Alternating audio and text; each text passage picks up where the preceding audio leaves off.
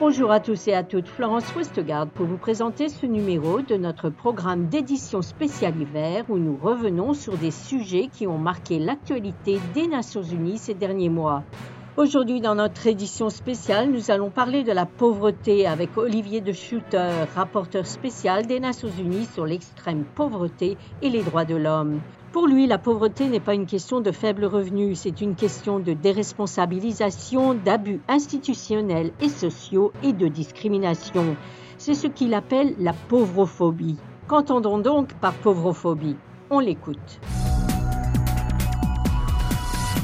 Préparer ce rapport, j'ai consulté un très grand nombre de personnes, notamment des personnes en pauvreté, qui m'ont parlé de la manière dont, par exemple, les employeurs refusaient systématiquement de recruter des chômeurs ou chômeuses de longue durée, en estimant que des personnes qui n'ont pas été employées pendant de longues périodes manquaient nécessairement de motivation.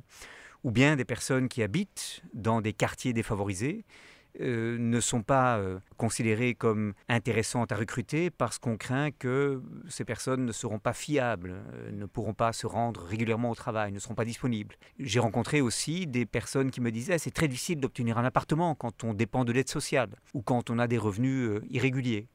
J'ai rencontré des parents d'enfants qui, issus de milieux très pauvres, subissent euh, des formes de harcèlement, euh, de stigmatisation dans l'école. Donc dans toute une série d'instances de la vie quotidienne, être pauvre, indépendamment du fait qu'on n'a pas toujours les revenus suffisants pour acquérir les biens et services nécessaires à une vie décente, être pauvre, c'est au fond donner lieu à ce type de discrimination. Et ça résulte dans une situation où les personnes ont honte, se sentent stigmatisées dans une série d'environnements, n'osent pas réclamer leurs droits et parfois font des choix de vie parce que on veut fuir l'attitude stigmatisante des personnes qui vous entourent. L'économie mondiale a doublé depuis la fin de la guerre froide et pourtant la moitié de la planète vit avec moins de 6 dollars par jour.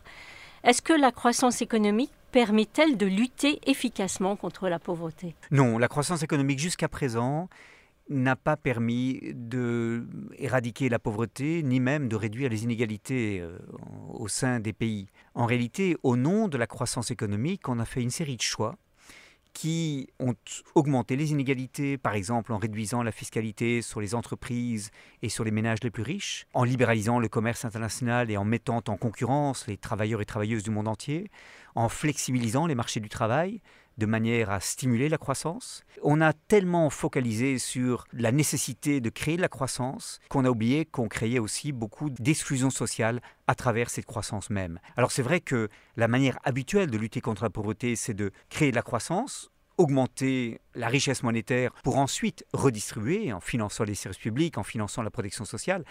Mais en réalité, c'est une stratégie qui doit être réexaminée. Il faut une croissance beaucoup plus inclusive. Il faut peut-être moins focaliser sur la croissance et focaliser plus sur la redistribution des revenus. Et il faut surtout une économie beaucoup plus inclusive qui donne à chacun, à chacune sa chance de réussir dans l'emploi, d'avoir accès à un logement décent, d'avoir accès à, des soins de santé euh, décents, sans subordonner l'accès à tous ces biens à un pouvoir d'achat suffisant. Justement, donc euh, cette euh, société inclusive dont vous parlez en ce moment, comment on peut arriver à que certains pays puissent inclure tous ces gens alors, il y a des tentatives de transformer l'économie pour qu'elle ne crée pas les effets d'exclusion qu'on cherche ensuite à compenser par des politiques sociales. Et la première des mesures à prendre, je crois, c'est de garantir des salaires décents euh, pour toutes celles et ceux qui ont la chance d'avoir un travail.